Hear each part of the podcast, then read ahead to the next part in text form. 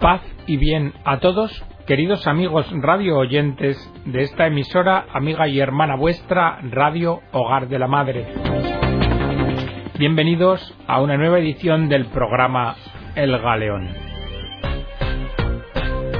Si recordáis el programa anterior, sabréis que estamos tratando el tema de la educación. Habíamos visto cómo la educación tiene tres instancias, la instancia familiar, la estatal y la instancia eclesial, el papel propio de la Iglesia en la educación. Hoy vamos a continuar con este extracto de la encíclica y vamos a tratar, en primer lugar, las relaciones entre la Iglesia y el Estado en materia educativa y después nos adentraremos en el ambiente educativo y el fin y forma de la educación cristiana. Relaciones entre la Iglesia y el Estado en materia educativa. León XIII en la encíclica Immortale Dei y en la Sapientae Cristiana había escrito Dios ha repartido el gobierno del género humano entre dos poderes, el poder eclesiástico y el poder civil. El poder eclesiástico puesto al frente de los intereses divinos, el poder civil encargado de los intereses humanos. Ambas potestades soberanas en su género, cada una circunscrita en sus límites, dada su propia naturaleza y su fin próximo. Pero como decía León XIII, el sujeto de ambos poderes soberanos es uno mismo, y como puede suceder que un mismo asunto pertenezca en distintos aspectos a la competencia y jurisdicción de ambos poderes, el eclesiástico y el civil, es necesario que Dios, origen común de uno y otro, haya establecido en su providencia un orden recto de composición entre las actividades respectivas de ambos poderes. Como escribió San Pablo, las autoridades por Dios han sido ordenadas. Ahora bien, la educación de la juventud es precisamente una de esas materias que pertenecen conjuntamente a la Iglesia y al Estado bajo distintos aspectos. El poder civil tiene como fin próximo y principal el cuidado de las cosas temporales. El poder eclesiástico, en cambio, la adquisición de los bienes eternos. Así, todo lo que de alguna manera es sagrado en la vida humana, todo lo que pertenece a la salvación de las almas y al culto de Dios, está bajo el dominio y autoridad de la Iglesia, pero las demás cosas que el régimen civil y político en cuanto tal abraza y comprende, es de justicia que queden sometidas a éste, pues Jesucristo lo manifestó expresamente. Dad al César lo que es del César, y a Dios lo que es de Dios. Por esto, todo el que se niega a admitir estos principios y por consecuencia rechaza su aplicación en materia de educación, está negando necesariamente que Cristo ha fundado su Iglesia para la salvación eterna de los hombres. Y a la par, está sosteniendo que la sociedad civil y el Estado no están sometidos ni a Dios ni a su ley natural y divina, lo cual no deja de constituir una impiedad manifiesta, contraria a la razón y particularmente en materia de educación muy perniciosa para la recta formación de la juventud y además ruinosa para el Estado y el bienestar de la sociedad civil. Ya escribió Tertuliano, los que afirman que la doctrina de Cristo es enemiga del Estado, que presenten un ejército tal como la doctrina de Cristo enseña que deben ser los soldados, que presenten tales súbditos, que presenten tales maridos o cónyuges o padres o hijos o señores o siervos o reyes o jueces, e incluso contribuyentes y exactores del fisco.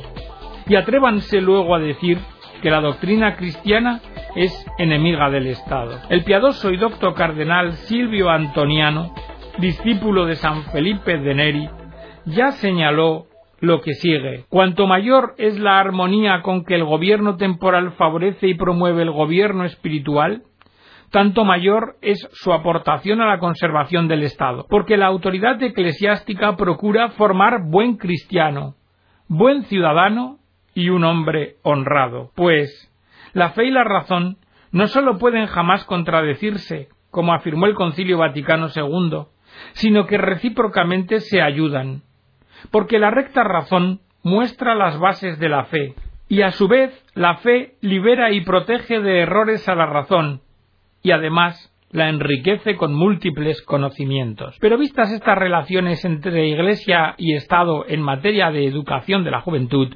Vamos a tratar ahora del sujeto de la educación, porque debemos contestar una pregunta. ¿Quién es el sujeto de la educación? El sujeto de la educación cristiana es el ser humano, el hombre todo entero, como espíritu y cuerpo unidos en unidades de naturaleza, con todas sus facultades naturales y sobrenaturales.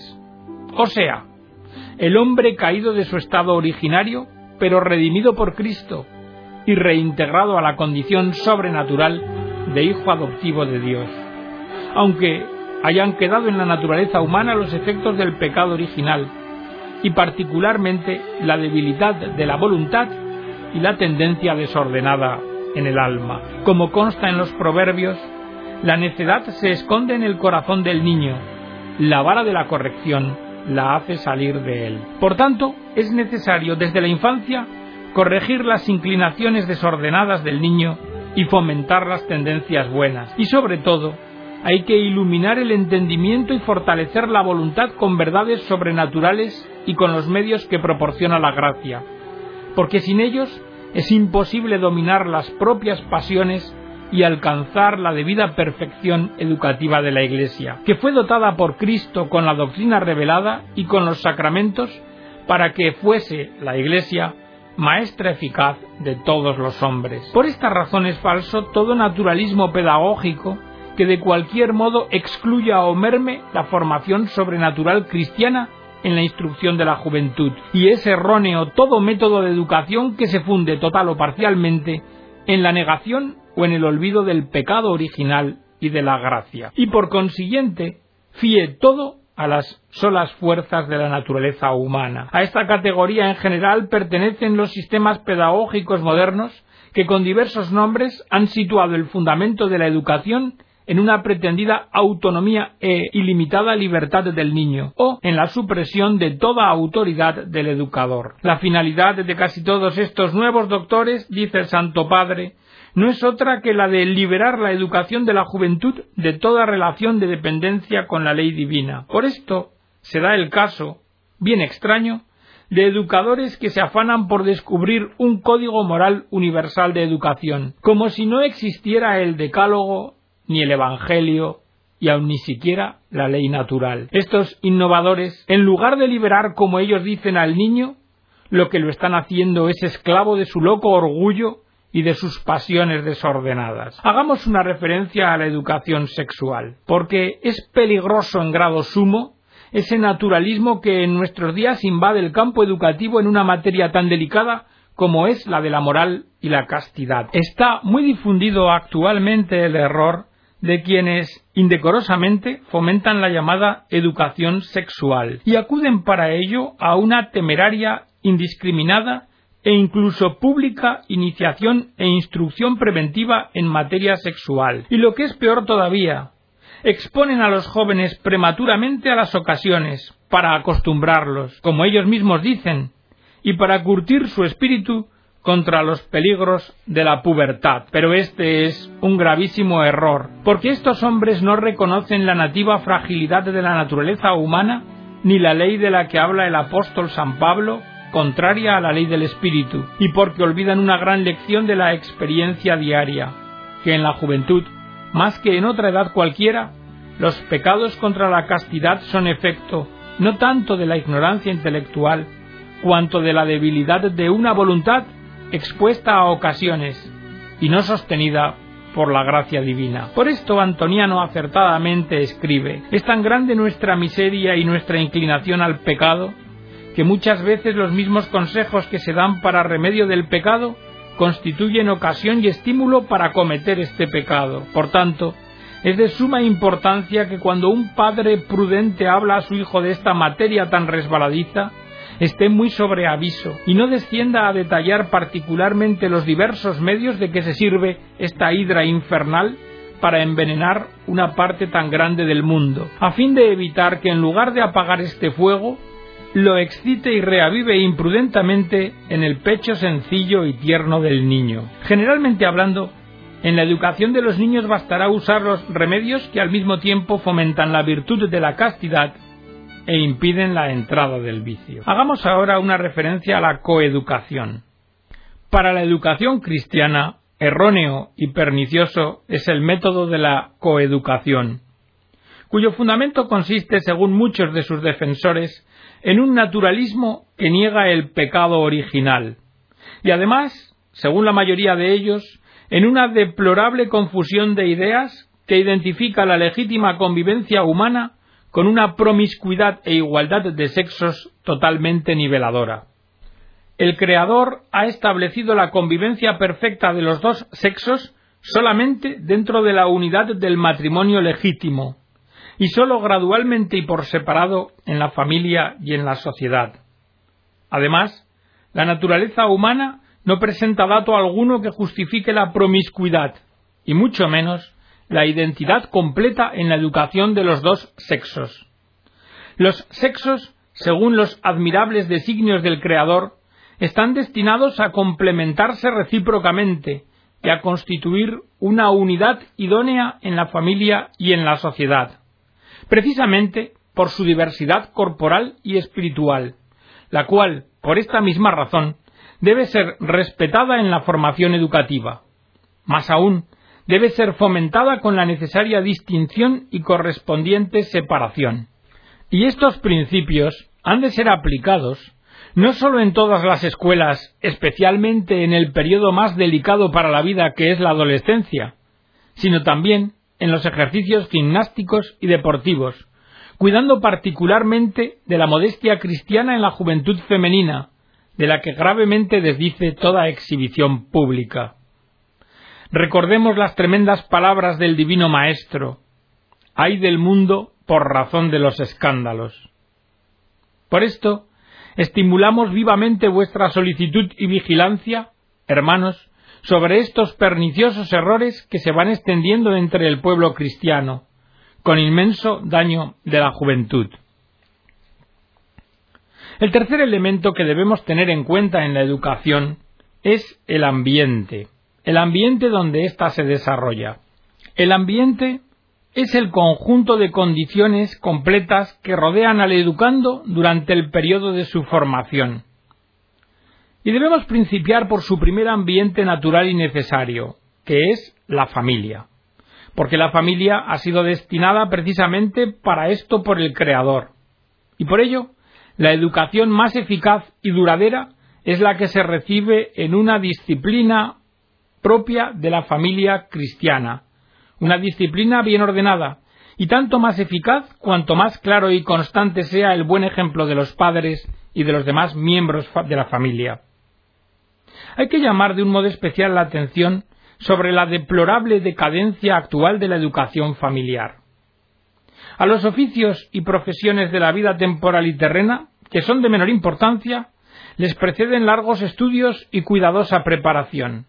Sin embargo, para el oficio y deber fundamental de la educación de los hijos, están hoy día poco o nada preparados muchos de los padres, demasiado sumergidos en sus preocupaciones temporales.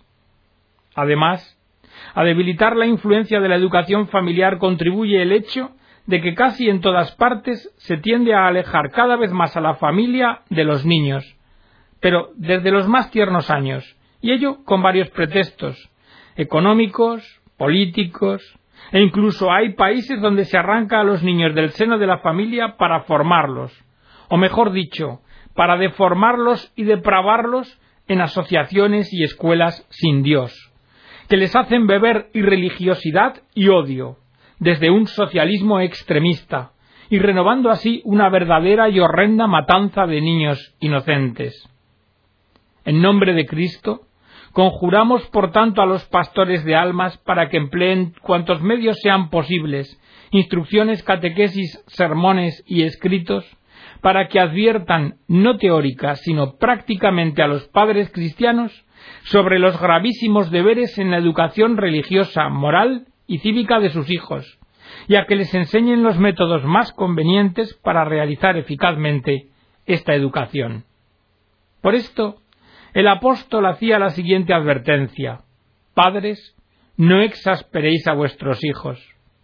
Advertencia justificada no tanto por la severidad de los padres, cuanto principalmente por la impaciencia de los padres que no soportan la natural vivacidad de los hijos, y por la ignorancia que padecen los padres sobre los métodos idóneos para la corrección fructuosa de los hijos, y sobre todo por la relajación de la disciplina familiar, gracias a la cual crecen sin control los jóvenes en sus pasiones desordenadas.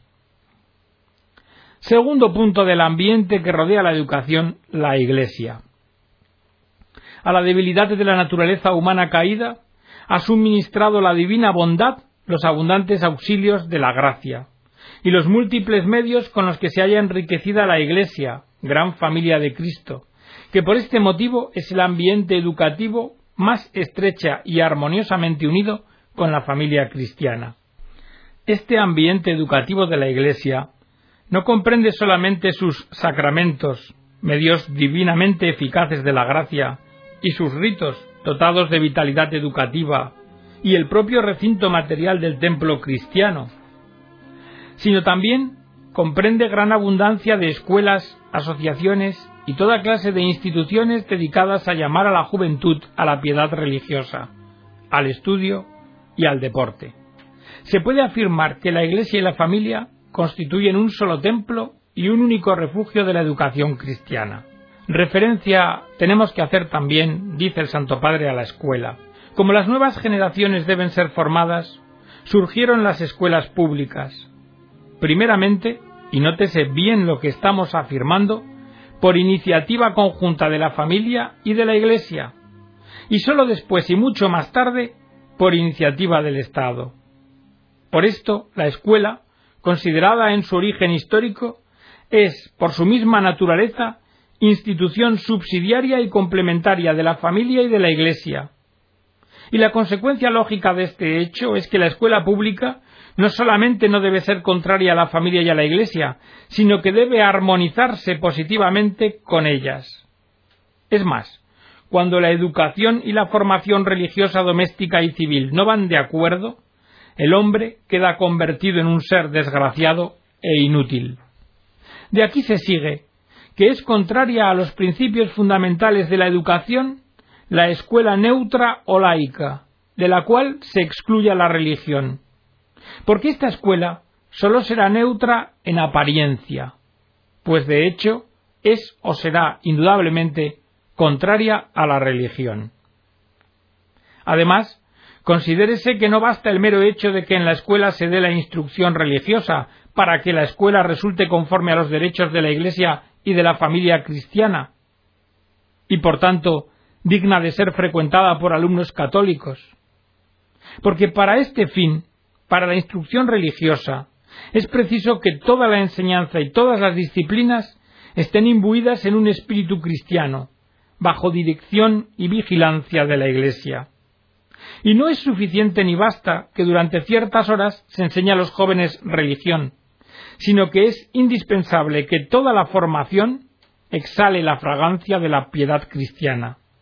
Si esto falta, resultarán bien escasos los frutos de la enseñanza.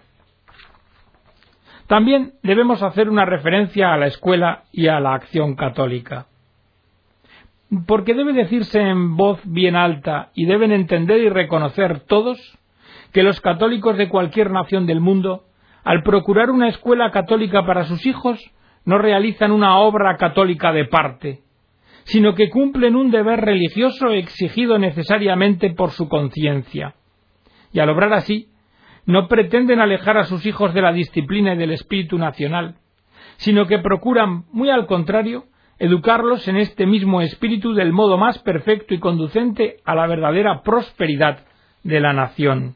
Y también quiero hacer una referencia al mundo y a sus peligros.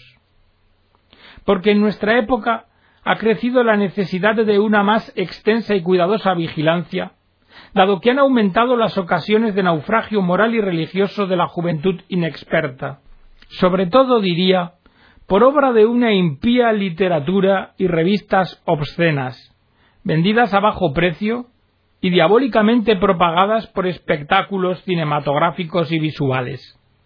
Estos poderosísimos medios de divulgación se subordinan, por desgracia, muchas veces al incentivo de las malas pasiones y a la codicia de las ganancias.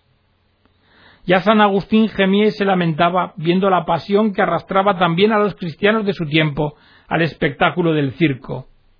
Y describe con dramatismo la perversión que resultó felizmente pasajera de su discípulo y amigo Alipio. ¿Cuántos jóvenes perdidos por los espectáculos y por los libros y revistas licenciosas de hoy en día son llorados amargamente por sus padres y educadores? Pero no os engañéis. De la vigilancia necesaria no se sigue que la juventud tenga que vivir separada de la sociedad, sino que la juventud debe vivir y salvar su alma en la sociedad. Por lo que sólo se sigue la conclusión de que hoy más que nunca la juventud debe estar preparada, armada y fortalecida cristianamente contra las seducciones y los errores del mundo, el cual, todo él, es concupiscencia de la carne, concupiscencia de los ojos y soberbia de la vida. De tal manera que los cristianos de hoy vivan como deben vivir los verdaderos discípulos de Cristo. Han de ser copropietarios del mundo, pero no de sus errores. Por último, el Santo Padre Pío XI, en su encíclica Divini Ilius Magistri de 1929, hace una referencia al fin y forma de la educación cristiana. Y nos dice, el fin propio e inmediato de la educación cristiana es cooperar con la gracia divina en la formación del verdadero y perfecto cristiano. Es decir, formar a Cristo en los regenerados con el bautismo. Porque el verdadero cristiano debe vivir la vida sobrenatural en Cristo. Cristo, vuestra vida, como dijo San Pablo, y manifestarla en toda actuación personal. ¿Para qué? Para que la vida de Jesús se manifieste también en nuestra carne mortal. Por esto, precisamente, dice el Papa, la educación cristiana comprende todo el ámbito de la vida humana, la sensible y la espiritual, la intelectual y la moral, la individual, la doméstica y la civil, no para disminuirla o recortarla, sino para elevarla, regularla y perfeccionarla según los ejemplos y la doctrina de Jesucristo. Este fin de la educación cristiana aparece a los ojos de los profanos como una abstracción inútil o como un propósito irrealizable, y por tanto, como cosa extraña a la vida social y a la prosperidad temporal, e incluso como un ideal contrario a todo progreso. Pero esta forma de pensar pagana ya respondió Tertuliano. Nosotros, los cristianos, no somos ajenos a la vida, sino que nos acordamos que debemos gratitud a Dios, Señor y Creador nuestro, y no rechazamos fruto alguno de sus obras, solamente limitamos el uso de estos frutos para no incurrir en vicio o extralimitación. Vivimos, por tanto, en este mundo, en vuestro mismo foro, en vuestro mismo mercado, en vuestros baños, casas, tiendas, caballerizas, con vuestras mismas ferias y vuestro mismo comercio. Y navegamos y hacemos el servicio militar con vosotros, y cultivamos los campos y negociamos también, por lo cual intercambiamos nuestros trabajos y ponemos a vuestra disposición nuestros productos. Por eso, francamente, hermanos, no veo cómo podemos pareceros inútiles para vuestros negocios con los cuales vivimos y de los cuales vivimos. Y es que los efectos del orden sobrenatural están demostrados por la historia, pues los santos no han sido quizás, y son y serán siempre los más grandes bienhechores de la sociedad humana? ¿Y qué decir de la inmensa labor realizada en pro del bienestar temporal por todos los misioneros del Evangelio, quienes con la luz de la fe han llevado y llevan a los pueblos bárbaros los bienes de la civilización? Sí, hermanos, estos, estos que os acabo de decir son los frutos benéficos de la educación cristiana, y por tanto, de todo el conjunto de tesoros educativos de infinito valor de la educación cristiana. Y hasta aquí, queridos amigos, os he presentado y acercado un extracto de la encíclica Divini Ilius Magistri que trata sobre el tema de la educación cristiana. Espero que haya servido para vuestra formación y os haya resultado de agrado. Que Dios os bendiga. a todos.